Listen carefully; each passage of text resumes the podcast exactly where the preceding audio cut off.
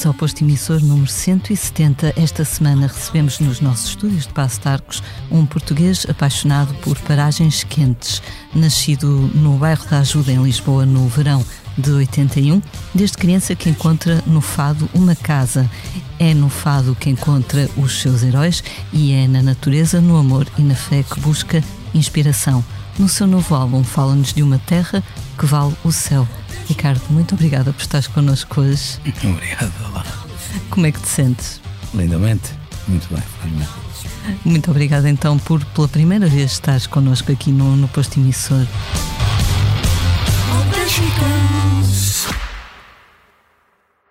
Subscrever o Expresso é ter acesso à melhor informação, a uma vasta oferta de conteúdos exclusivos e à opinião de referência. Subscrever o Expresso é tornar-se membro do nosso clube, poder ser voz ativa de uma comunidade informada e beneficiar de vantagens exclusivas. Subscreva o Expresso em expresso.pt digital. Expresso. Liberdade para pensar. Senhora, ai Senhora da formosura, por cada momento da hora, dão mil anos de tristura.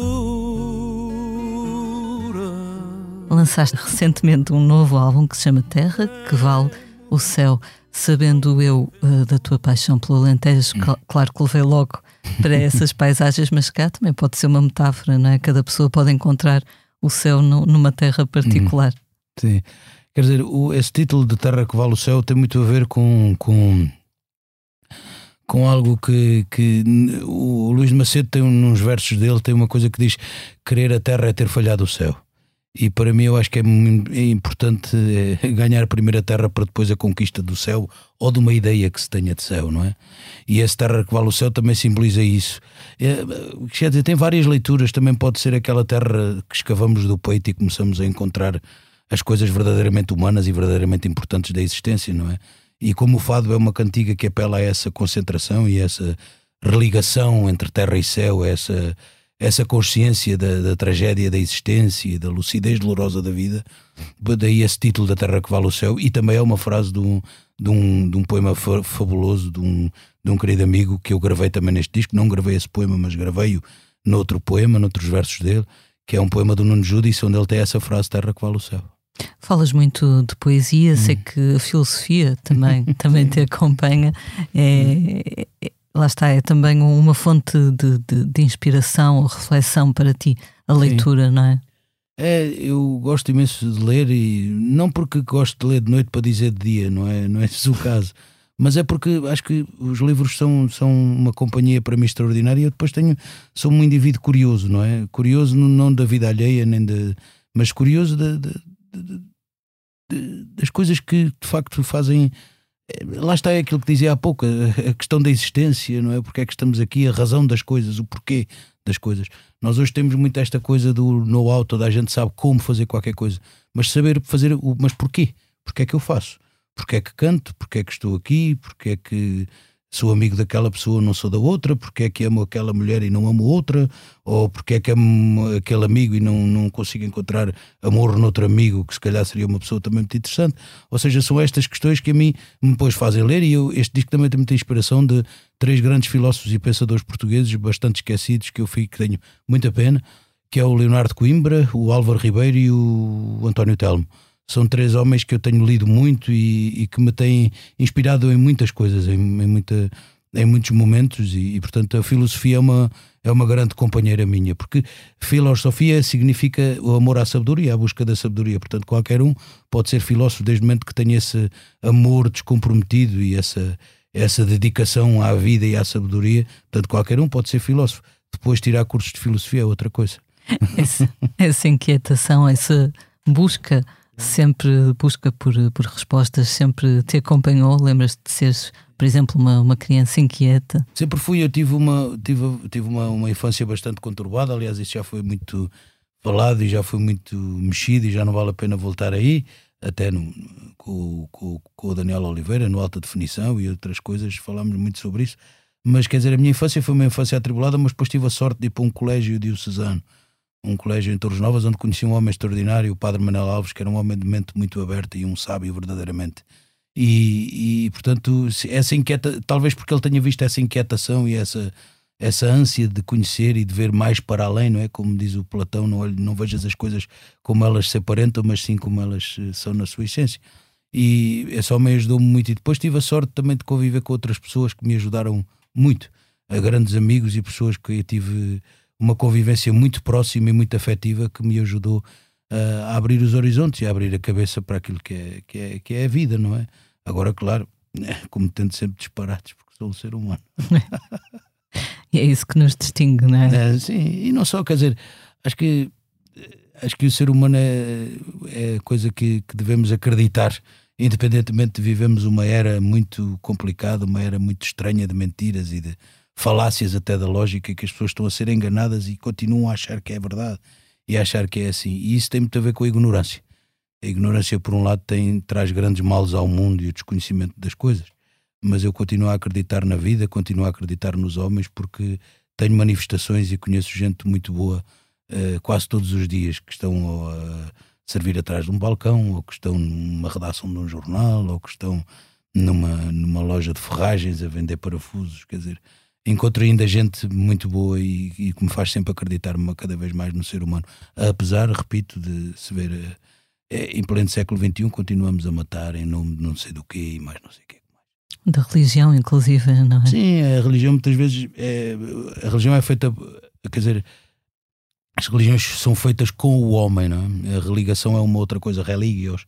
E portanto, uh, e os homens continuam a ser sempre, a ter sempre qualquer coisa que os movimente e que os ajuda a, a fazer as guerras por interesses próprios e por desejos de coisas que às vezes são tão ridículas e supérfluas que nem fazem muito sentido. Mas é como também, como te digo, não falo nem de política, nem de religião, nem de futebol o futebol, o meu futebol é a música, a minha religião é a filosofia e a minha política é a poesia. Uma ótima trilogia, diria eu. Estava a ler sobre, sobre a forma como tu despertaste para o fado. Sei que a tua mãe cantava quando estava a arrumar a casa e tinhas uma tia por afinidade que era uma grande melómana, não é? A tua tia Suzette. É verdade. Uh, Estás muito bem informada. Estudei um bocadinho ontem. Muito obrigado, muito obrigado. E, e ela, a tua tia Suzette, não só gostava muito, como tinha muitos discos, hum. era uma, uma estudiosa. Uh, foi uma sorte poderes ter essa, esse farol, digamos assim, não é? Foi, eu ouvia a minha mãe cantar e a minha, a minha mãe, ela a grande a principal causadora de eu cantar. Minha mãe tinha uma voz muito bonita que tinha uma coisa muito estranha que ao mesmo tempo parecia uma uma reza, uma oração, qualquer coisa desse género. Depois também tinha algo que parecia um pregão, uma coisa muito vinda da terra, muito até ruda às vezes, não é? E essa forma de canto é, uma, é um canto que a mim me seduz. Aliás, eu tenho muito esta maneira de cantar, eu não, não, não, não, não tenho particular. Uh, aliás, não dou particular atenção a cantores que cantam sempre aqui, ou sempre aqui, ou sempre aqui, ou seja, ou, ou sempre a meia voz, ou sempre a voz muito baixa, ou sempre a voz muito alta o canto é uma a relação, a música é uma relação de tensão e distensão. E um cantor deve cantar como se fossem as ondas do mar, porque nada na natureza é estático. Portanto, o canto é a última coisa que deve ser estática, não é? Ou ouvindo os pássaros, ouvindo até as baleias com os ultrassons que se pode perceber, nada daquilo é estático. E o cantar para mim é exatamente isso. É, um, é uma onda, é como se é alto, é baixo, é médio, quer dizer, tem todas essas nuances. E a minha mãe é a grande causadora disso, dessa noção. Depois, mais tarde, é que via perceber o que era. E depois a minha tia Suzette tem esta, esta importância eh, magistral na minha, na minha vinda para a música, porque a minha tia, a minha mãe nessa altura tinha muito poucos recursos e a minha tia ajudou-me a criar, ajudou a criar-me e, e, eu ia para a casa dela com seis meses e, e a minha tia não tinha filhos e foi ela que, que enfim, me deu toda uma outra parte que a minha família não me podia dar e, e de modo que a minha tia depois como tinha uh, hipóteses financeiras para poder ir às casas de fado, então era ela que me levava. E aquele bichinho começou também muito cedo a cantar o fado porque ela tinha gira-discos, não é? Nós não tínhamos na minha casa. Ela tinha gira-discos e discos em vinil e o rádio e cassetes. E eu ia ouvindo. E então comecei a cantar por cima, vá-se lá saber porquê. Por isso é que eu digo sempre que eu não escolho nada. A vida é que me vai escolhendo as coisas e as situações e, portanto, escolheu que eu cantasse. Não sei agora porquê. A vida escolheu também uh, que no dia em que a tua tia Suzette celebrou os seus 50 anos, hum. tu conhecesses aquele que viria a ser um teu mestre e amigo, o senhor Fernando Maurício. É verdade. Um, foi, foi o destino que escolheu por ti. O destino baralha as cartas e a gente joga, portanto não sei muito bem o que é que, o que, é que daí vem, mas é, é, isso foi uma sorte. Eu tenho uma fotografia que guardo com muito carinho e com muito cuidado, que é ele quase que pegando-me ao colo e eu tenho essa fotografia, está a minha tia, está ele, e eu tô, ele está-me a cumprimentar e quase que me quer pegar ao colo. Eu tinha, não me lembro se tinha seis anos, sete.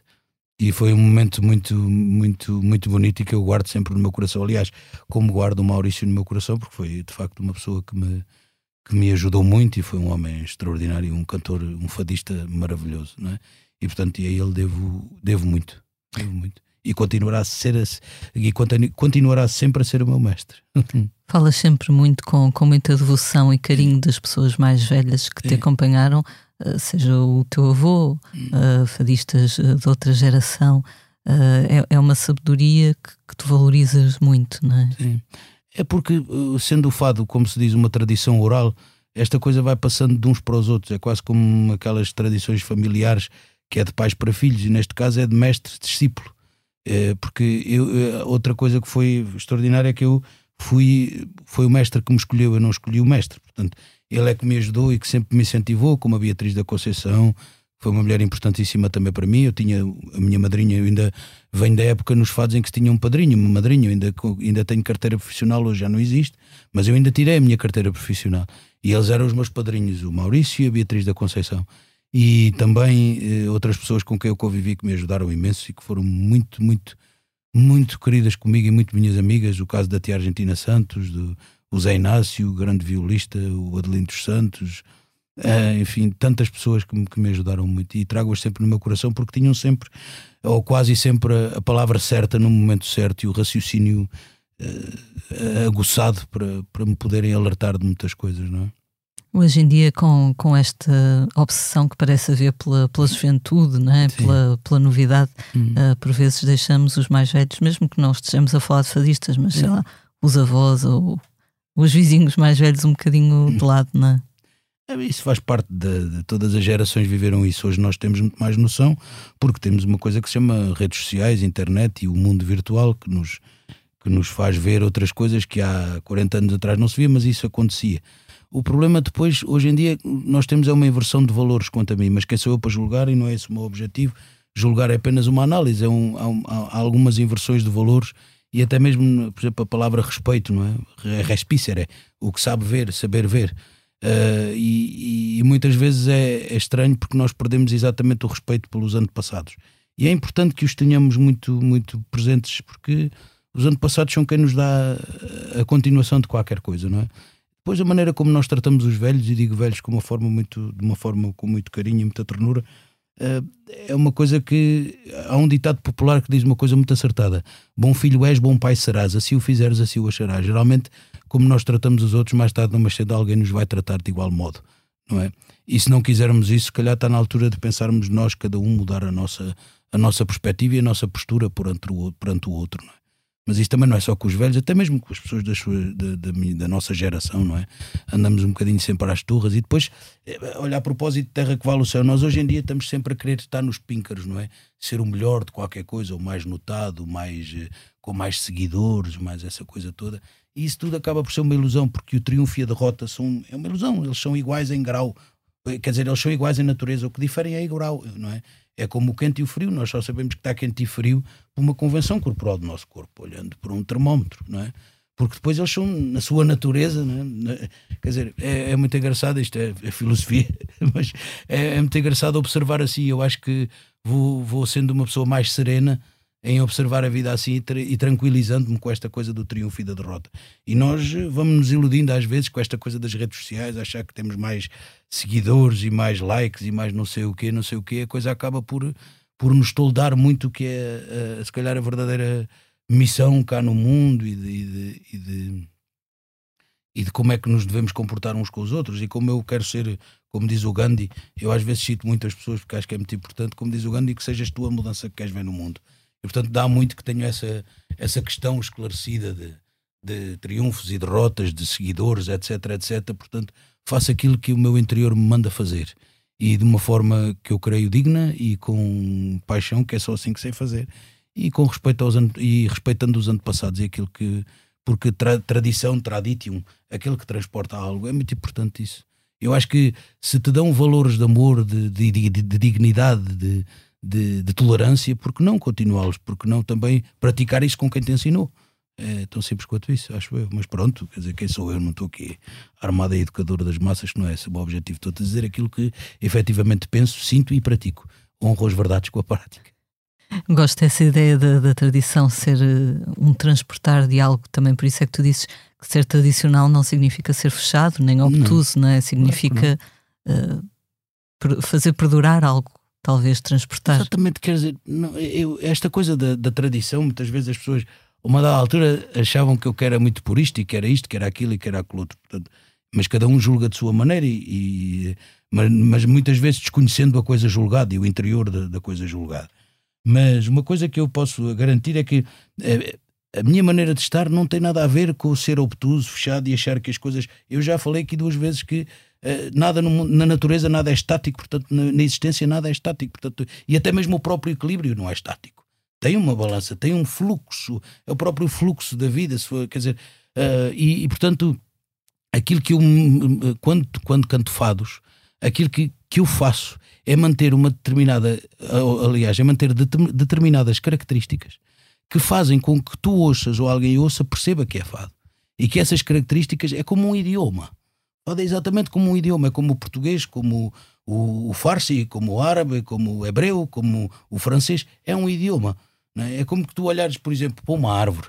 O fado, imagina que é que seja uma árvore, que tem um tronco central que a suporta, uma raiz que a sustenta e vários galhos. E todos os galhos são diferentes. Olhando para uma árvore, a árvore diz lei, não é? A árvore, quando pode haver tristeza, pode haver tempestades, pode haver o que seja, mas ela não deixa de se cumprir como árvore. Continua a fazer a fotossíntese, não é? Portanto, aquela história do meio. E, e, e, isto veio a propósito de quê? Porque, para mim, por mais que se vá, se vá fazendo estas coisas, o meio a mim não me define. Eu é que vou definir o meio, senão quem tem valor é o meio e não eu. Quer dizer, o determinismo para mim é uma coisa que me assusta um bocadinho a determinado ponto. E então é como se olhasses para o fado e ele fosse uma árvore, em que tem essa raiz, esse tronco e esses vários galhos, e cada galho é diferente. E o fado tem vários galhos diferentes, vários caminhos possíveis diferentes. Não é? Agora deve-se é manter exatamente esse tronco e essa raiz que o sustenta. Esse tronco pode ter cortiça se for um sobreiro, pode ser pinho que tem uma casca, pode ser qualquer coisa, mas tem características. Quando tu olhas, olhas para um sobreiro e sabes que é um sobreiro. Depois olhas para um eucalipto e sabes que é um eucalipto. Olhas para, um, para, um, para um, uma, uma cerejeira e sabes que é uma cerejeira exatamente como o fado. Aquilo que eu me limito a fazer é manter determinadas características e depois trazendo exatamente o meu toque pessoal e criando um novo estilo. Por exemplo, neste disco eu canto melodias que têm mais de 60 e 70 anos e dou-lhe um novo estilo interpretativo, mas não deixando de ter essas características que eu entendo que são de extrema importância para que se possa identificar o fado como fado e não como outra música qualquer, porque senão temos outra música qualquer e não é esse o objetivo. Acho que é importante, se é fado é fado, se é flamenco é flamenco, se é tango é tango, se é tarab é tarab, seja o que for, ou seja, agora não implica mantendo essas características e mantendo essa, essa, essa forma de linguajar, até se quiseres, dentro desta cantiga, que ela se renove, que ela se reforme. Eu prefiro sempre a palavra renovar e, e reformar que propriamente a palavra inovar, não é? Exatamente por isso mesmo. Não é? Por falar no, nas canções que cantas, nas palavras e nas melodias hum. que cantas neste disco, estava a ler uma entrevista que deste à agência hum. Lusa, hum. em que dizes que a maior parte das pessoas que escrevem para ti já, já te conhece bem, já sabe bem o que é que, aquilo, aquilo que tu queres uh, abordar, portanto não tens que dar muitas indicações. Hum. Falas dos músicos, é, foi o que eu disse. Não? Dos autores, os autores. Ah, os autores. Sim, quer dizer, tive essa sorte, aqueles que, que têm oportunidade de ser amigo e de conversar, portanto não precisei de dizer muito, porque eles conhecem-me e sabem esta, esta minha maneira de, de, de, estar na música e na poesia, quer dizer, e, e foi muito fácil. A, a Carma, o Carminho mandou-me três temas e disse: Olha, escolhe o que tu quiseres e faz como entenderes que, que te sintas melhor a fazer o Fernando, e sou amigo da Carmo, quer dizer, o Fernando Torres somos amigos, visita de casa, estamos muitas vezes juntos, e ele também mandou três cantigas, eu escolhi esta, esta outra canta ao vivo. Um, o Nuno Judice também somos amigos e ele já tinha mandado alguns poemas e eu escolhi este e tenho outros que um dia mais tarde cantarei ou gravarei. O Francisco Guimarães fez os versos do, do Vira Voltas e, e do E Conta Quem Eu Sou, que é começa logo com uma frase muito bonita, que ele foi muito, muito, muito generoso e começa logo com uma frase muito bonita do, do acho que é Miguel Torga, creio é, é de Miguel Torga, acho eu. Não, de Eugênio de Andrade, tudo me, tudo me prende à terra onde me dei. Portanto, ele foi muito, muito, muito generoso nessa parte e escreveu duas, estas duas cantigas. Também somos amigos, portanto é muito fácil. E, essa, e não é preciso dizer-lhes muito que eles sabem mais ou menos por, aqui, por onde anda a minha sensibilidade. Às vezes muda um bocadinho, mas quando muda também não, não, não, não, não é estes autores que peço, vou buscar aos outros. Como é o caso de Gil Vicente ou, ou de outros discos que já fiz com Guimarães, com, com António Ramos Rosa, etc, etc. Curiosamente, no tema do Silêncio Saímos, Sim. que é da autoria do Fernando Tordo, hum. cantas as palavras, conta-me dos passados recentes, fala-me dos sonhos, se quiseres, que eu digo-te das, dúvidas, das dívidas que temos, do quanto devemos às mulheres. Foi hum. algo que quiseste deixar sim, sim. Deixar muito, sim, e não é por uma questão populista nem de, de encantar as senhoras, porque eu. se há coisa que eu gosto no mundo é das mulheres, né? nasci de uma, portanto, como não amar as mulheres e, tenho uma filha e tenho mulher, portanto. Agora a questão não é essa, a questão é que é de facto deve-se muito às mulheres, não é? E, e, nós estamos a pagar, e os homens vão pagar uma fatura muito grande daquilo que se fez ao longo de séculos na história às mulheres, não é? Aquilo que se maltratou as mulheres, e portanto é essa fatura vamos ter que pagar. E se calhar eu não gostaria que fosse uma coisa de vingança, porque a vingança, o diz o Confúcio muito bem, quando pensares em vingança, acaba duas sepulturas, aquela que te vais vingar e a tua. Portanto, é preciso ter muito cuidado com, com, esta coisa e não pode pagar um indivíduo de hoje, não pode pagar para o indivíduo de ontem. E, e, acho que é preciso ter algum cuidado nestas coisas. E agora, devemos às mulheres exatamente tudo isso. E eu devo à, à mulher ter nascido, não é? Foi ela que me jurou e que me carregou nove meses ao, ao, ao, ventre. E depois posso dizer uma série de coisas que os homens devem às mulheres, não é? Uh, uma coisa que eu, das coisas que eu mais admiro nas mulheres, além da sua beleza exterior e interior, que têm muito mais que os homens, mas às vezes, ou quase sempre, mas uma coisa que eu acho que as mulheres têm que a mim me seduz imenso e que me deixa fascinado é a sua intuição. Aquela coisa do sexto sentido é uma coisa que as mulheres têm que me deixa completamente extasiado porque elas quase sempre acertam. E é uma coisa que me, que me fica fico doido. Eh, até mulheres que eu leio, como a Helena Blavatsky, por exemplo, filósofa do século XIX, eu gosto imenso porque as mulheres têm uma coisa que é é muito. É, é, o treino e depois é delas mesmo. É uma coisa extraordinária e isso é uma coisa que se deve às mulheres. E tens várias mulheres, cantas várias mulheres neste Sim. disco, já falaste da Carminho, Sim, Maria, Maria do, Rosário, Rosário Pedreira, outra que mandou os. Eu pedi-lhe, contei-lhe uma breve história e ela mandou-me esse poema fantástico da Purinha. Também bem bonita essa música. Obrigado. Temos a Amélia Mus também. também. Uma bela, uma bela equipa. É. O que acontece com a Amélia Mus, a Amélia Mus eu conhecia, claro, mas não éramos próximos, não tínhamos convivência. E eu pedi que lhe pedissem um tema que tivesse a ver com o Sul, porque este disco é muito inspirado no Sul e no Mediterrâneo. Eu sou sempre um indivíduo, estou sempre com os olhos mais postos no Mediterrâneo e no Oriente que propriamente no Atlântico. Apesar de gostar muito do Brasil e da América Latina, etc., gosto do mundo inteiro, mas a minha particular, a minha sensibilidade leva-me por aí, por, por os caminhos do Mediterrâneo e por os povos que nele habitam. E eu pedi à Amélia que ela, a Amélia Musco, fizesse esta, esta cantiga, que ela foi muito generosa e fez uma cantiga maravilhosa.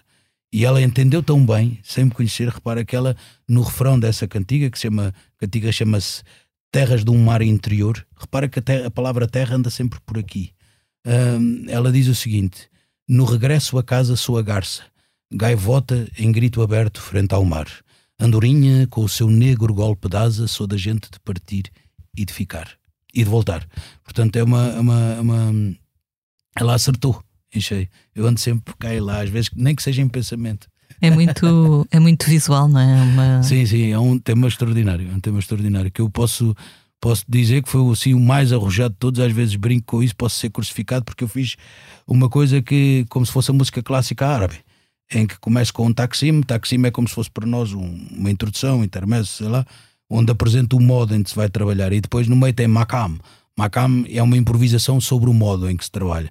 Portanto, está assim uma coisa bastante orientalizada, com várias influências, desde árabes a sefarditas, enfim, muita coisa. Eu sempre que penso no, no, na tua música, penso assim numa espécie de fado com cheirinho hortelã. Deve ser Sim. por causa dessas influências. Talvez, talvez, não é? talvez, talvez. Confesso também que até há alguns anos achava que tu és realmente nascido e criado no Alentejo. Mas não, foste Não, só adotado Fui só região. adotado. Essa é outra coisa, quer dizer, tenho um. Se calhar noutra vida passada fui alentejano. E daqueles muito ferrenhos e devo ter lá nascido e, e morrido e agora encarnar neste corpo e, e ter essa, essa, essa, essa, essa recordação, sei lá, isto é um bocado lírico, é, enfim, mas pronto, eu costumo dizer sempre isto para centrar, para focar mais as pessoas no que é importante, é porque gosto mesmo daquela terra e por isso fui para lá viver. Há qualquer coisa naquela terra que me, que me deixa tão. Dá-me uma paz e um. Há qualquer coisa que me prende, eu não sei o que é, e se calhar também não estou muito interessado em saber. Eu acho que eu escrevi num poema há uns tempos, quando logo a, partir ao início de ir para lá, em que digo uma coisa que é mesmo aquilo que se passa: é que o vento ali não tem a coragem de passar erguido, ele passa sempre ajoelhado, porque não é, é- ele não é capaz de fustigar nenhum sobreiro. E apesar de ter lá o suão, não é? E há qualquer coisa naquela terra, as leis das proporções são obedecidas, quer dizer, aquela beleza do dourado e do verde, aquela. E depois as próprias pessoas têm esta coisa, não são, não é, não são de extremos, não é? Não tem nada a ver com isso, mas tem uma, aquela coisa que para mim é fascinante, que ou gostam de ti ou não gostam. Go- Gostam, gostam, não gostam, não te fazem mal nenhum, respeitam-te, tratam-te com a maior das dignidades, mas não, não querem mais nada além disso. Isso para mim é uma coisa que me, que me, que me agrada, porque não há cá aquelas hipocrisiazinhas, aquelas coisinhas, aqueles cinismozinhos. Não é um povo que ou gosta ou gosta ou não gosta ou não gosta. É como os transmontanos, é igual. O povo mais semelhante que existe entre as, as províncias por- do, do continente, as, as regiões do continente, do Portugal continental, é, são os mais parecidos é o transmontano com o alentejano. Eles têm muitas coisas muito em comum. Uma delas é esta, essa coisa do feitio, de ou gostam ou não gostam, ou te querem ou não te querem. Isso é uma coisa que a mim me agrada muito. E depois aquela terra é fantástica. E depois eles têm um condão maravilhoso. É uma coisa que a mim me põe doido. É que aqueles tipos com o pouco fazem muito. Isso é aquela. é- é- o Da Vinci roubou de um provérbio árabe uma frase que é atribuída a ele, mas não é a frase, não é dele. É um provérbio árabe que diz que a simplicidade é a sofisticação máxima. E de facto, os alentejanos dão a grande lição disso. Já reparaste o que é uma uma açorda de alho? É água, coentros, um fio de azeite e alho. E poejo é pisadinho e água quente. E aquilo é um petisco do céu. É bom. Claro que hoje em dia coce bacalhau e é o cozido, aquele caldo é de água do bacalhau, mas é um petisco maravilhoso. Como outros, outros pratos que eu agora que vivo lá me fui apercebendo que existiam e são extraordinários. Como é que do pouco se faz tanto? Isso é uma coisa que a mim me, me deixa completamente doido. Porque é uma coisa que eu gosto muito, porque na música é isso que me, me fascina. É a coisa que é simples e de repente é tanto. Se torna grandiosa. É, não é? o simples não quer dizer que não seja tanto, não é? Costuma-se dizer que o simples há muito trabalho. é? Exatamente. Achas que esse feitio meio reservado, ou Hum. gosta ou não gosta, sem Hum. grandes confianças, digamos, tem a ver também com uma certa. Ah, um certo fechamento, digamos assim, da região, uma certa distância em relação a outros. tenha, eu não acho que tenha a ver com, com, com estarem fechados ou o problema da insularidade. Eu acho que isso hoje não é isso. É mesmo do. do- sabes que ver. Ver, o, ver muita longura, não é? Ver muito horizonte, ver muito campo, às vezes dá uma certa um certo equilíbrio na tua mente do que é que de vou ou não vou, fico, não fico. Esta coisa, e depois há qualquer coisa, também tem a ver com, com fatores históricos, eh, quanto a mim, se calhar estou errado, mas tem a ver com isso, também tem a ver com a herança sefardita e árabe que há aqui por baixo de tudo isto, quer dizer, e esta maneira deles estarem, e depois, às vezes há, há amigos meus "Epá, os alentejanos são um bocado desconfiados, eu digo, não são nada desconfiados, eles simplesmente não vão é logo à partida assim, não se dão logo, e, e isso também tem a ver com, com, a- com, a- com aquela, com aquela região em si, sabes que o- as árvores também te dizem como é que pode ser o povo, não é? Vou, vou- vou voltar outra vez a falar do Confúcio, desculpa, mas tem que ser. O Confúcio diz uma coisa do género: desconfia quando numa aldeia não há cães a ladrar. É muito interessante. E, e quer dizer, e às vezes tu, por exemplo, isto é uma coisa que eu vou dizer, se calhar muita gente vai se rir muito, mas pronto, eu não me importo. Uh, se tu olhas para as características, o caráter, o temperamento do- da raça rafeiro do Alentejo, que é uma coisa que eu também me insurgi muito. Insurgi quer dizer, só para mim, não disse nada a ninguém, mas digo-te agora a ti, é que quando foi esta coisa do, do cão mais velho do mundo, o Bobby, e disseram várias vezes, até nos órgãos de comunicação social, rafeiro alentejano. Essa raça não existe. Existe o rafeiro do Alentejo, porque rafeiro alentejano são todos aqueles que estiverem no Alentejo sem raça definida. Portanto, é bom, é outra coisa, quer dizer, é o rafeiro do Alentejo. Essa raça, sim, existe. Rafeiro alentejano não existe. Pronto. E, São os outros bobis todos da, da, rua. E, e, e, se tu olhas para o temperamento desse animal, é um temperamento muito como um bocado como o alentejano. É muito na dele e tal, vai passar calminho. À altura de agir, ele sabe agir. Portanto, é uma coisa muito engraçada de se analisar, é um bocado estranho. Muita gente se vai rir, repito, mas eu não me importo. Por isso é que mas ele é, viveu tanto mas essa coisa não é de, deles serem isolados, não é nada disso.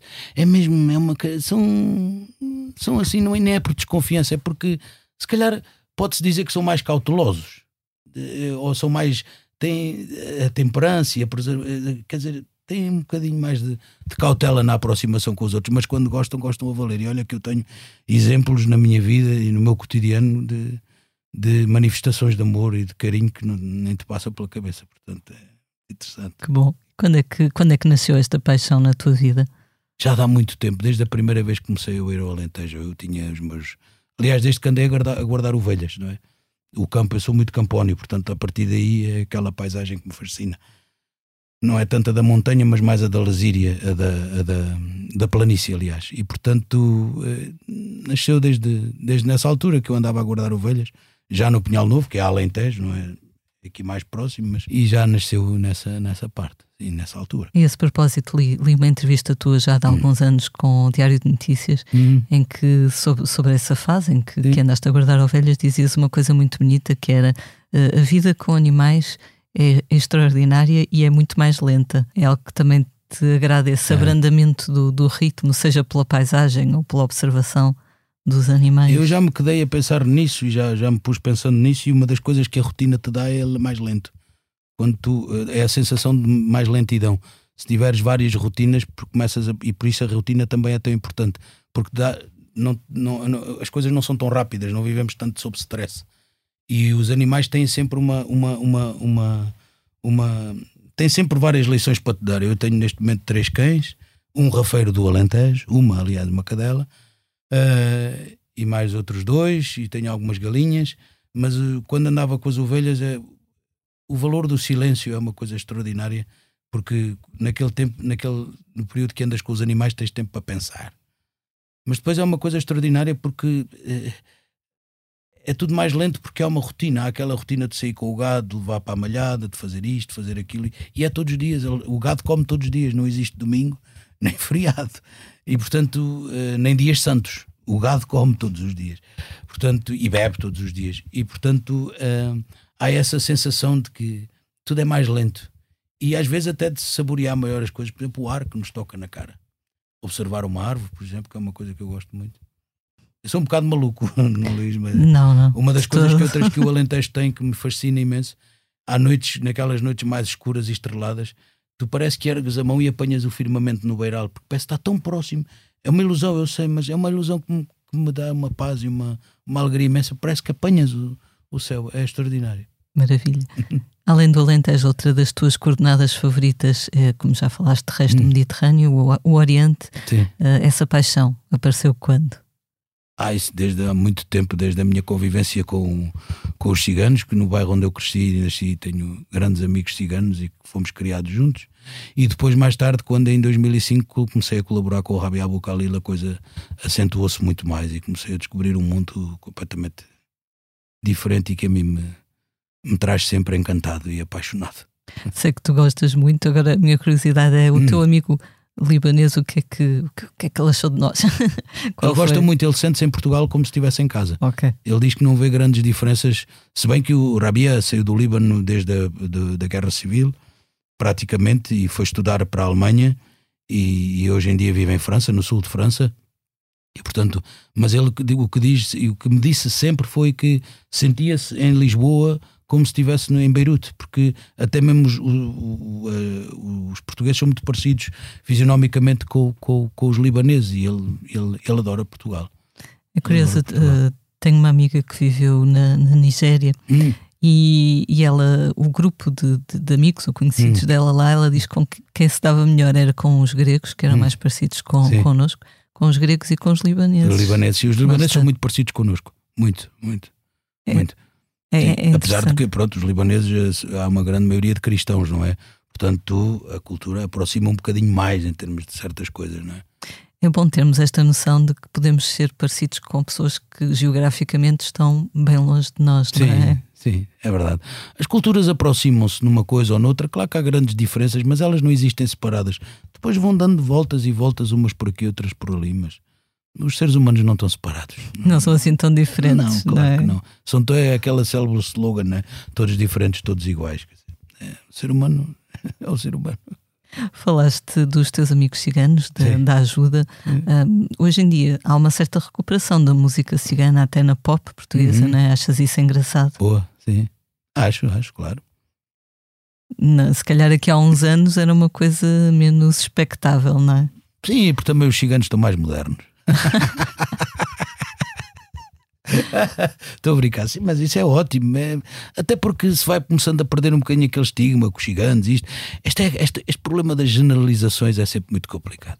É quando se diz os portugueses são ladrões.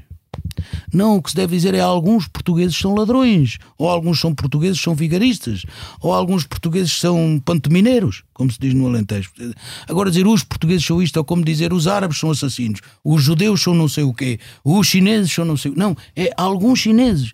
Não se deve generalizar e dizer, e isto aplica-se aos ciganos, não é? Quando eu digo os ciganos são os bandidos. Não, eu devo dizer alguns ciganos são os bandidos.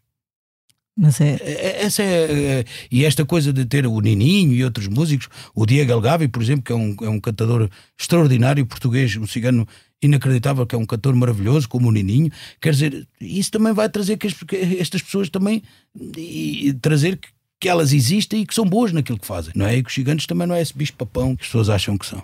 Claro que sim, é um estigma que ainda assim perdura, É, não é? é verdade. Mas pronto, pode ser que eles, eles vão contribuir de certeza absoluta para que isso também acabe um bocadinho. Voltando ao, ao teu disco mais Hum. recente, uma das coisas que eu achei mais curiosa hum, é uma certa ideia de espontaneidade e- ou de liberdade. Há pouco falavas daquela ideia de cantar ser como as ondas do mar. Hum. Eu acho que isso se percebe na- nas canções. Por exemplo, na canção Vira-Voltas, Uhum. tu riste e deixas ficar o riso. Sim, sim.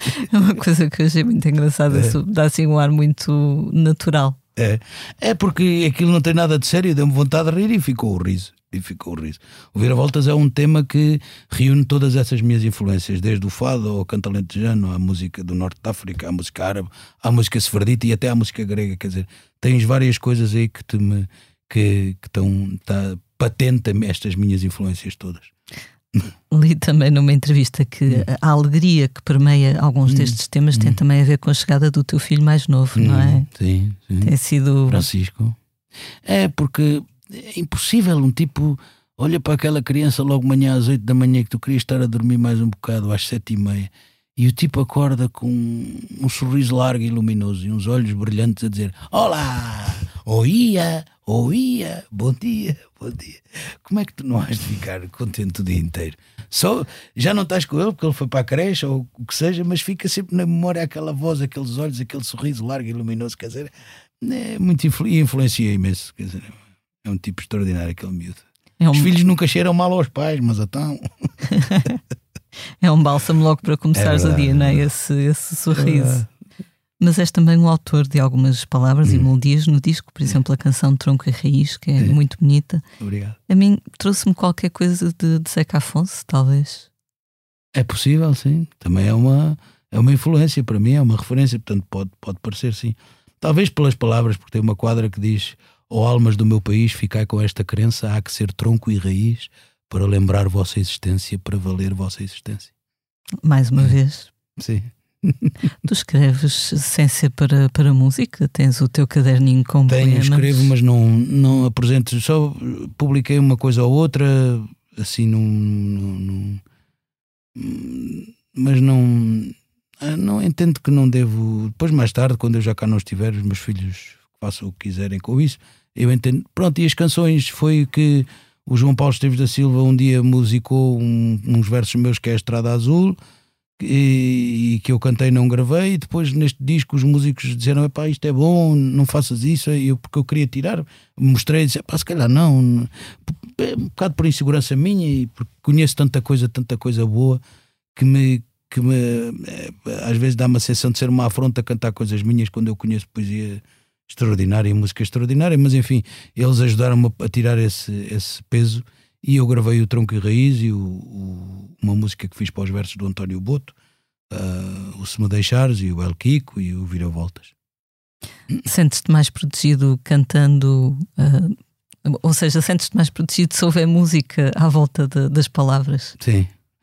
Sim, eu acho que o casamento é o, o casamento.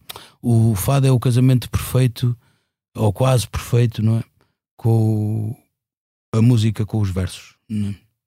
E isso a mim é o que me seduz, é a capacidade de ter uma melodia tão simples, ou uma hipótese de melodia, num um acompanhamento também muito simples e fazer soar a coisas muito belas e muito profundas. Em 2013 gravaste com o Sr. Carlos do Carmo, Sim.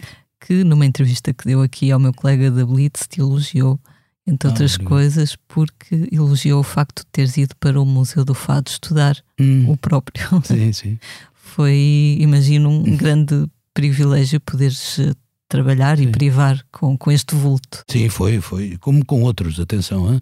não foi só com o Carlos do Carmo, com o Simão de Oliveira, com tive a, so, a Fernanda Maria, tive a sorte de ter pessoas do, de outras gerações e de grande peso eh, cultural que me convidaram para, para, para cantar consigo.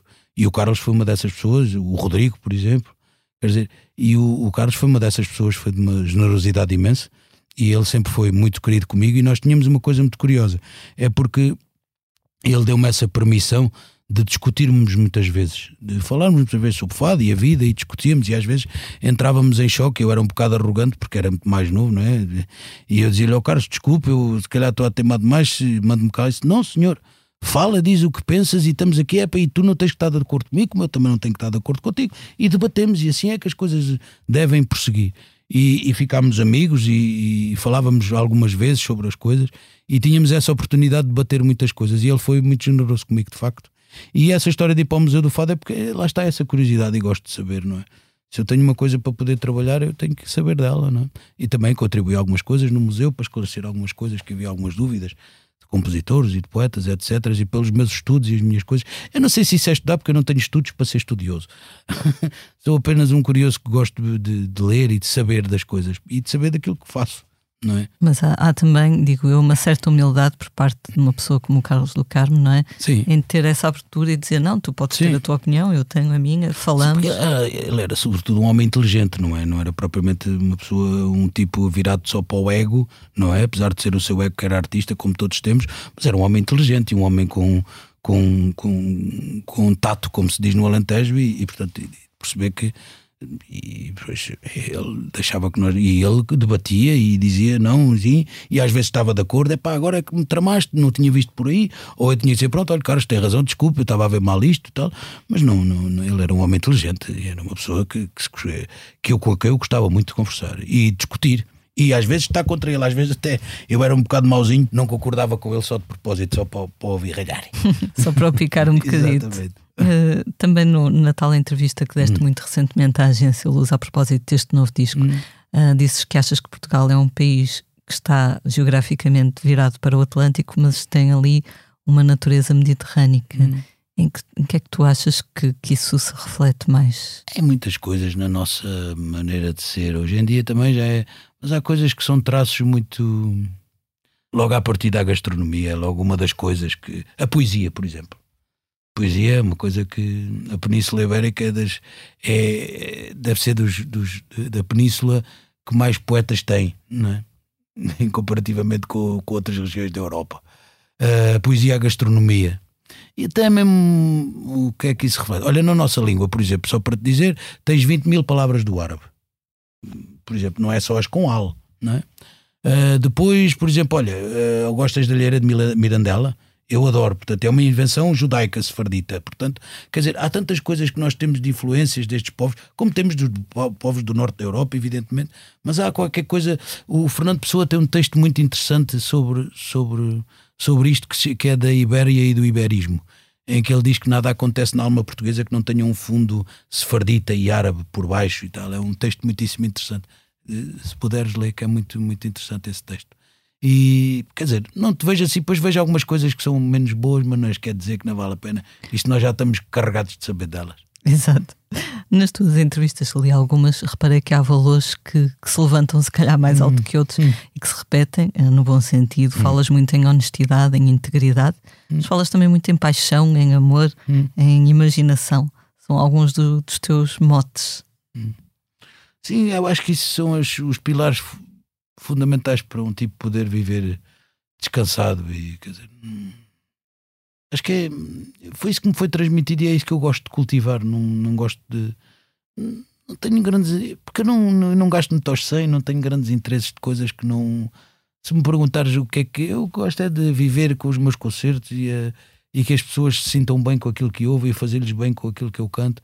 De resto, eu não tenho grandes coisas para que, para que me obrigue a ser desonesto, quer na prática, quer intelectualmente, que me obrigue a ser ambicioso demais ou ou invejoso por isto ou por aquilo. Não, às vezes posso ficar mais sentido ou, ou, ou um bocadinho mais triste quando, quando quem deve não dá atenção àquilo que eu faço, não é? E isso às vezes magoa um bocadinho, mas enfim, não posso, eu só posso tomar conta daquilo que eu faço. As ações dos outros eu não tenho mão nelas, nem tenho mão na, na fortuna, nem no infortúnio. Eu faço a minha parte, tendo a minha parte feita com, com dignidade, integridade e com amor pelo aquilo que faço e respeito, eu acho que se vive, vivo, vivo tranquilamente. Posso dizer que faço o sono dos justos todos os dias e estou tranquilo porque me deito descansado e analiso o meu dia e vejo o que é que posso melhorar e o que não posso melhorar. Agora, evidentemente, sou um ser humano e sou passível ao erro e, e, e também tenho disparates e também às vezes digo se calhar uma coisa ou outra que não devia, ou pelo menos devia, mas de outra maneira. Quer dizer, essas coisas não. Agora, eu, são esses os valores que eu, que eu apregou, mas que também pratico. Quem me conhece e pode ver é o que eu faço. Interessante dizeres isso. Esta, esta, semana eu falava com uma amiga que é, que é hum. artista, que faz hum. ilustração, Sim. e ela dizia que se sente mal neste contexto de desgraças, em catadupa em todo o mundo, em partilhar as coisas dela porque achava que era fútil. E eu Sim. disse. Pessoalmente, eu acho que se conseguirmos ser bons para aqueles que nos rodeiam no nosso pequeno hum. círculo, já, já não é mau, não é? Já estamos a contribuir qualquer coisa, pelo menos sim. não estamos a contribuir para o mal. Exatamente. E a arte é sempre necessária, seja música, sim, ilustração. Sim, seja o que for. Sim, sim. A arte é uma coisa que, é, é importante para, para, para, se poder ter um norte, é? para se ter outra, uma, uma vontade de ascender mais além. E quando digo mais além, não é numa questão de matérias e de materiais, é mais além em termos até, se quiser, espirituais e intelectuais. Uma coisa que também gostei muito de ler, deste uma entrevista há uns anos para a revista Ativa, e hum. disseste que não gostavas de, daquela ideia de haver padrões estéticos muito uh, uniformes, digamos assim. Sim. A ideia de que os gordos não são bonitos, por exemplo. É, é, um dos derradeiros uh, preconceitos que parece que não, não é tão recriminado como outros, talvez, não sei. É exatamente como falavas há pouco dos velhos e da maneira como se trata os velhos, igual modo. Quer dizer, hoje em dia parece que para ser bonito um tipo tem que ser muito magro e e traçado ou não, quer dizer, claro que isto não podemos generalizar, que há mulheres que eu conheço, a minha, por exemplo, eh, gostou de mim como eu era, não é? Ou como eu vou sendo, isso é outra coisa. E depois é importante às vezes perceber que os, as pessoas obesas, a obesidade é uma doença crónica. Não é nenhuma falta de caráter, nem nenhuma, nenhuma coisa que a pessoa pode mudar, mas não muda porque é, porque é caluna, porque é isto, porque é aquilo. Não, é uma doença crónica. Eu perdi 52 quilos fazendo apenas exercício e fechando a boca à minha maneira. Não consultei um nutricionista, um endocrinologista, não consultei ninguém. Foi sozinho, apenas com, com dois treinadores que tinha. E é importante perceber isto. Eu parei de treinar dois anos e voltei a ganhar 15 quilos rapidamente. Porquê? Porque é uma doença que se tem. É algo que não funciona bem, são as células do estômago que informam o cérebro que tens fome, tem uma, uma deficiência qualquer, não sei o que é que é, não sou médico, portanto, mas que é uma doença crónica, é a pessoa volta a engordar. Portanto, e às vezes há este problema, e pronto, e, claro que se me disseres assim, olha, gostas de ver hoje quando estavas com 90 quilos e agora tens 110 ou o que é que é, ou 115, eu digo-te se calhar eu preferia estar com os 90. Mas isso é uma coisa que eu resolvo. Já comecei a resolver, portanto, daqui por 7, 8 meses volto a estar como estava. Mas é um problema que é uma doença, não é nenhuma falta de caráter. E há muita gente que é gorda, a sua, a sua grande maioria não é gorda só porque quer. É porque, coitado, porque vicissitudes da vida não consegue emagrecer, porque uh, tem que trabalhar e não tem tempo para ir ao ginásio, ou porque não sei quê, ou porque às vezes nem com o ginásio a pessoa lá vai, nem mesmo fechando a boca. E isso às vezes entristece-me muito porque as pessoas ah, tô... pronto, porque é, o, é os padrões da estética, quer nos homens, quer nas mulheres, as pessoas gordas são sempre muito enfim, e eu, atenção, eu emagreci, não foi problema de estético, felizmente nunca me faltaram mulheres bonitas. E que me amassem, que é o mais importante, é que me amassem. Portanto, não, não, isso nunca me faltou. É, o que me faltou foi é, um, é, é para a minha saúde. Comecei a pensar qualquer dia onde é que isto vai parar. Não é? E portanto, é, o que é importante para mim é a saúde. Agora a beleza, isso, a beleza está noutras coisas, não é?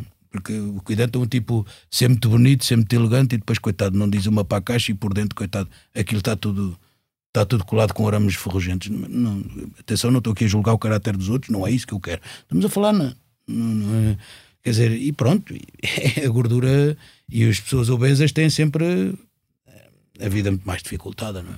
Sim, é essa culpabilização, quando muitas vezes, como dizes, não é? podem ser questões genéticas, hormonais. Sim, Sim questões. É, e é uma doença. Pergunta a qualquer médico sobre a obesidade, endocrinologista. A obesidade é uma doença crónica, é uma coisa que não tem a pessoa terá sempre esse, esse, esse, esse, peso consigo, essa coisa, e faz cirurgias, e fazes isso, e faz aquilo, e faz aquilo outro, para a pessoa melhorar e ter melhor vida, não é? Mas eu continuo a dizer, eu acho que eu emagreço por uma questão da minha saúde. Porque não posso ter níveis de colesterol altíssimos e não quero ter tanta gordura a, a abafar-me as veias e as artérias, porque, quer dizer, já tive um problema de saúde gravíssimo há um ano atrás, fez em agosto um ano, e, portanto, não quero repetir esse, esse cenário, portanto, eu faço o que eu tenho a fazer porque é uma coisa que eu gosto. Atenção, os, os desportos de combate é uma coisa que eu gosto muito. O kickboxing e o boxe é uma coisa que me seduz e que eu gosto. E faço porque gosto. Portanto, daí também a perca de peso ser menos dolorosa porque é uma coisa que eu gosto. Eu gosto de fazer aquilo.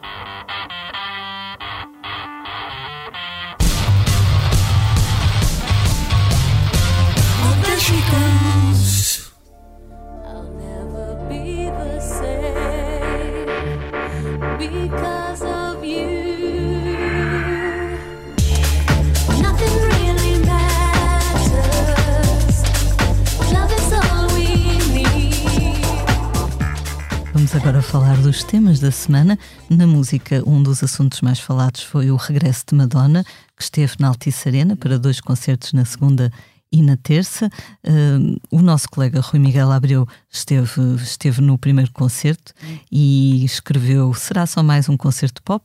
Um desfile de alta costura ou uma galeria de arte viva? Uma Eucaristia profana ou uma extravagância acabada de chegar da Broadway?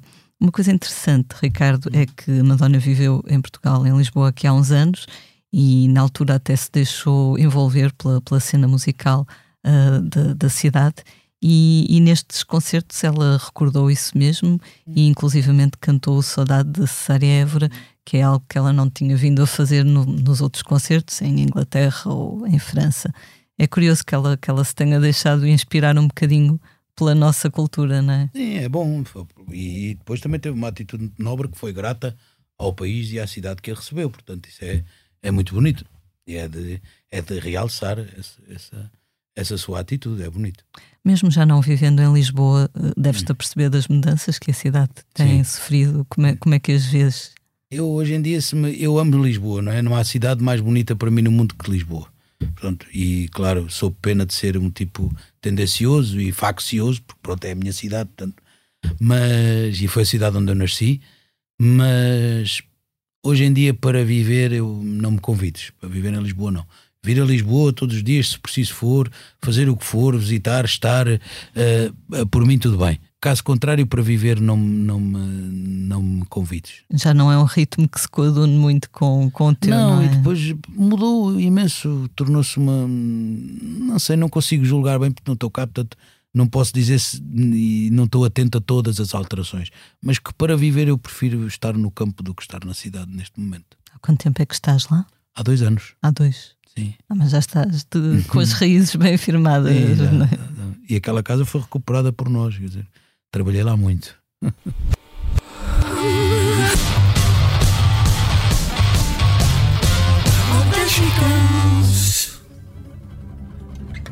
Na força da lua cheia, no vento que move a montanha, no verde escuro da mata, nas curvas de um rio de prata, encontro um caminho para ir. Levo o meu barco no mar, levo o meu barco no mar,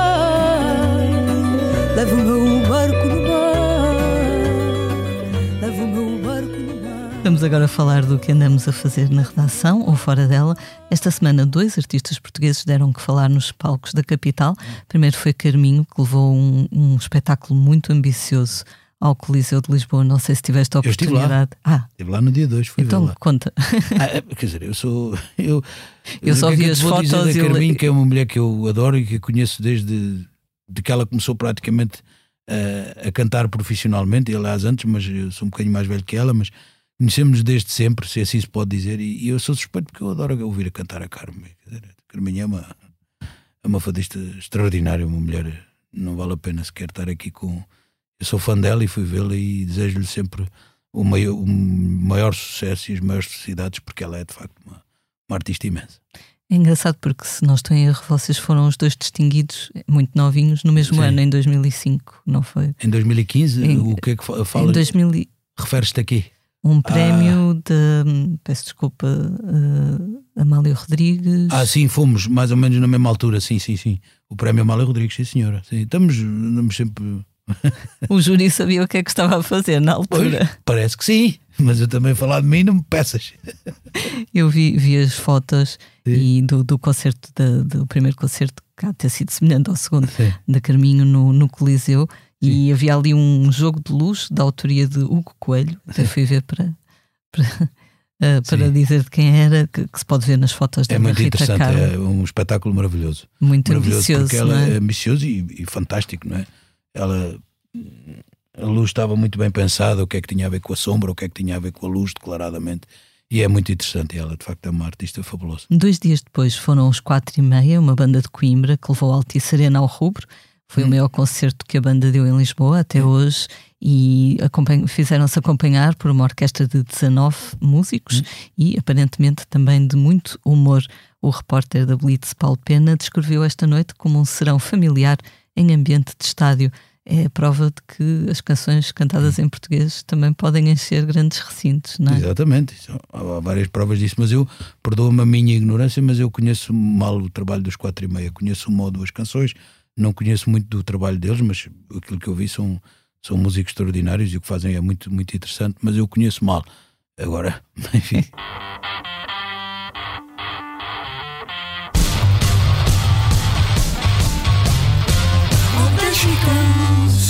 Olha, olha como a luz é farta, farta como imenso nada, farta de me ver sem ela.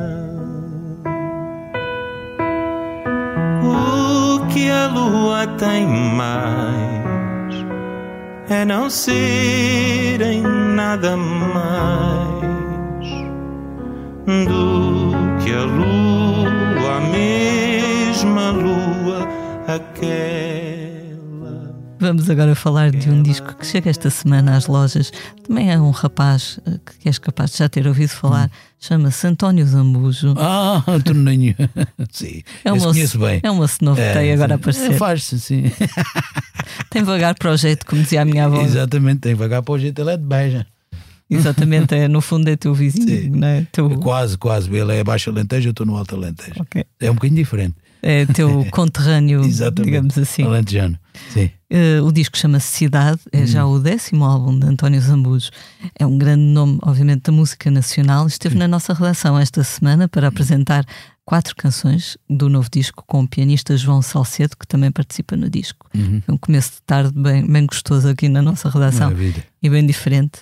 Este disco tem 12 canções, foram todas escritas por Miguel Araújo, o grande comparsa de António Zambujo. Eles, Uhum. muito recentemente, ah, tocaram e encheram a Altice Arena e o Pavilhão Rosa Mota Uhum. por duas vezes. Maravilha. na altura em que ele esteve cá, então aproveitei para falar um pouco com ele e o António contou-nos que já tem, achei isto interessante, uh, já tem prontos vários discos, como ele diz, discos monocasta, Hum. ou seja, este foi escrito apenas pelo Miguel Araújo em breve deverão sair, em breve ou um dia, uh, discos, um escrito apenas pela Maria do Rosário Pedreira, outro escrito apenas uh, pelo João Monge e eventualmente um escrito apenas pelo Pedro da Silva Martins, Hum, dos de Olinda.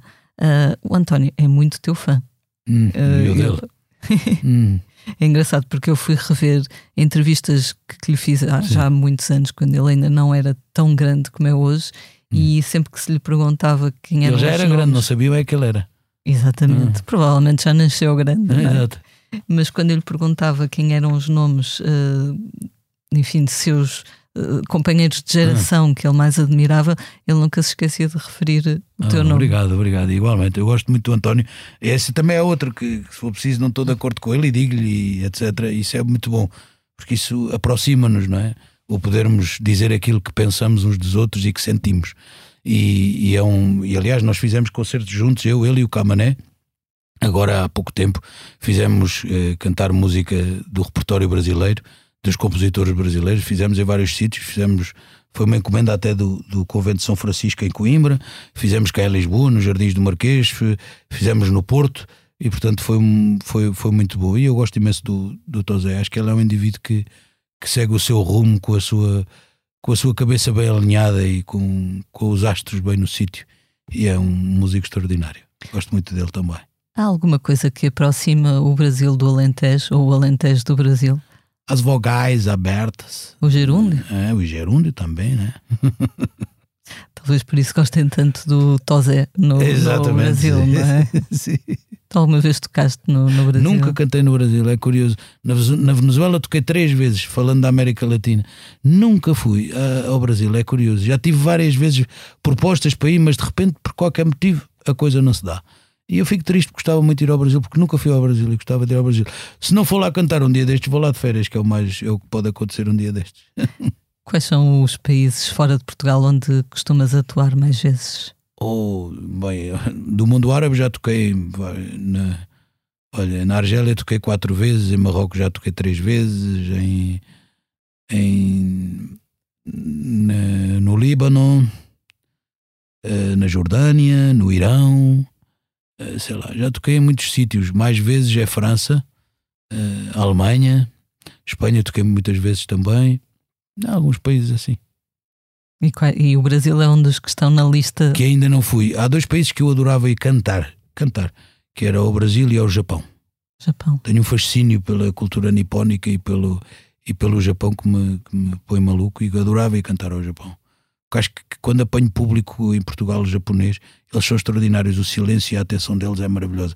Fiz uma altura um documentário para, para a NHK, creio que é assim que se chama a televisão japonesa, e que convivi com vários japoneses cá quando da rodagem desse documentário.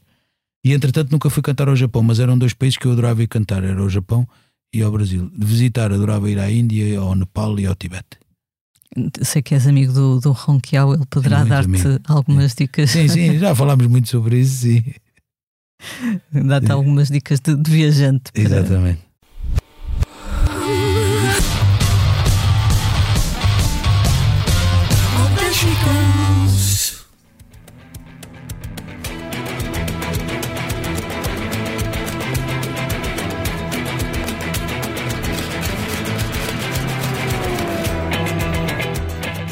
Vamos agora falar dos concertos da próxima semana. Esta sexta-feira, depois do Brilharete no Coliseu de Lisboa, a Carminho atua no Coliseu do Porto. No mesmo dia, o cabo-verdiano Tito Paris estará no Coliseu de Lisboa. Ainda na sexta, Luís Severo toca no Generation em Braga. Sábado, dia 11, é dia de Fernando Daniel no Pavilhão Rosa Mota, no Porto, e de 4 e meia em Porto Alegre. No domingo, dia 12, os Fear Factory tocam no Lisboa ao vivo. Na segunda, a dupla Rodrigo e Gabriela vai estar no Capitólio, em Lisboa. Na terça, rumam até à Casa da Música, no Porto. Integrado no cartaz do festival Misty Fest, o belga Wim Mertens atua na Casa da Música na segunda-feira. Também na Casa da Música, Salvador Sobral mostra o seu novo disco Timbre na quarta-feira. Ricardo, tens algumas datas de concertos que queiras anunciar? Olha, dia 11 de novembro vou estar no Casino de Espinho. Dia 7 de dezembro vou estar em Évora, no, no Teatro Garcia de Rezende. Dia 22 de dezembro tenho, estou no Coliseu, eu, o Camané, o Mário Lojinho e o João Paulo Esteves da Silva. Duas vozes e quatro mãos. Um, e são os concertos que tenho amanhã, portanto, amanhã, ou seja, sexta-feira, dia 10, vou estar na Adega da Isabel, que é um projeto também do António Zambus, que ele me convidou para lá ir cantar à, à sua adega. Vou lá na sexta-feira, portanto, sábado, dia 11, estarei no Casino de Espinho. E depois uh, são estes agora que vislumbro assim de repente, não tenho tudo de memória, mas acho que são estes. Mas o, o, o concerto do Coliseu em Lisboa me traz muito, muito alegre e muito entusiasmado, porque é um concerto que eu, que eu vou adorar fazer e vai ser fantástico, porque é o Mário Lajinha e o João Paulo e o Camané vê-se morro dos calos ao Camané. Uma rivalidade saudável. Não, rivalidade nenhuma, eu sou um profundo admirador do Camané. Aliás, o Camané de quem sou amigo, como dos Ambus, mas o Camané é de quem sou amigo e, e, ele teve, quando eu tive bastante doente, teve atitudes de uma nobreza e de um caráter extraordinário e eu gosto muito do Camané e do ouvir cantar, então acho que é dos tipos com o timbre mais bonito que existe, portanto é, o tipo é extraordinário e eu gosto muito dele, então vamos cantar os dois muitas coisas e já a música original, inclusivamente, vejam bem. A sério? É verdade, para esse concerto. Vai ser muito bom, 22 de dezembro no Coliseu de Lisboa. Continuas a retirar muito prazer de, de cantar ao vivo? Ah, claro nenhum.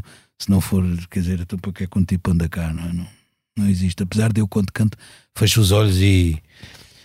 É, muitas vezes esqueço-me de quem está ou o que é que está, mas pronto, mas isso mas é, é extraordinário. É o que te traz vivo.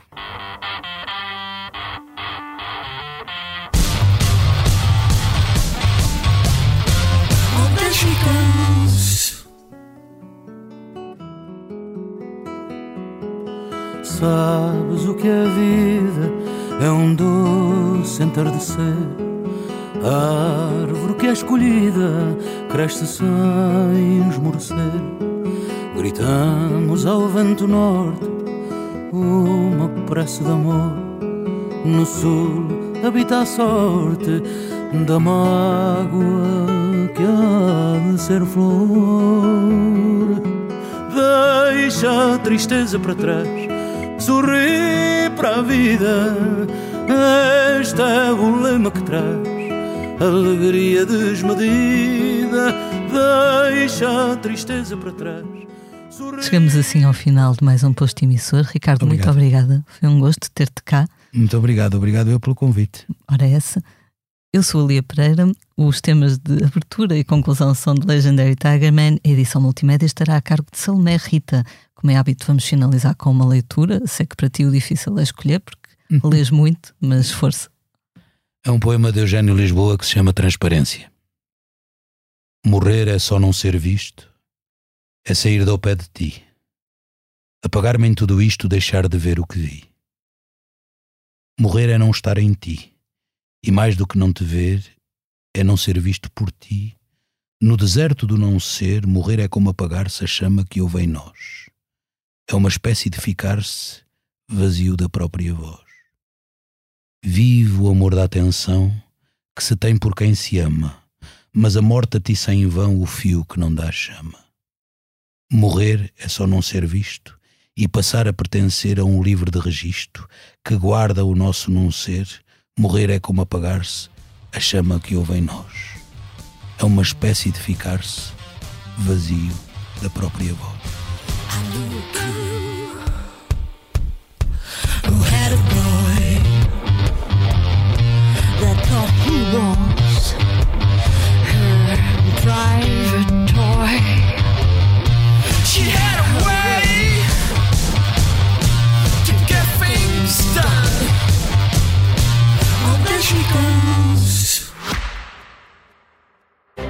Subscrever o Expresso é ter acesso à melhor informação, a uma vasta oferta de conteúdos exclusivos e à opinião de referência. Subscrever o Expresso é tornar-se membro do nosso clube, poder ser voz ativa de uma comunidade informada e beneficiar de vantagens exclusivas. Subscreva o Expresso em expresso.pt digital. Expresso. Liberdade para pensar.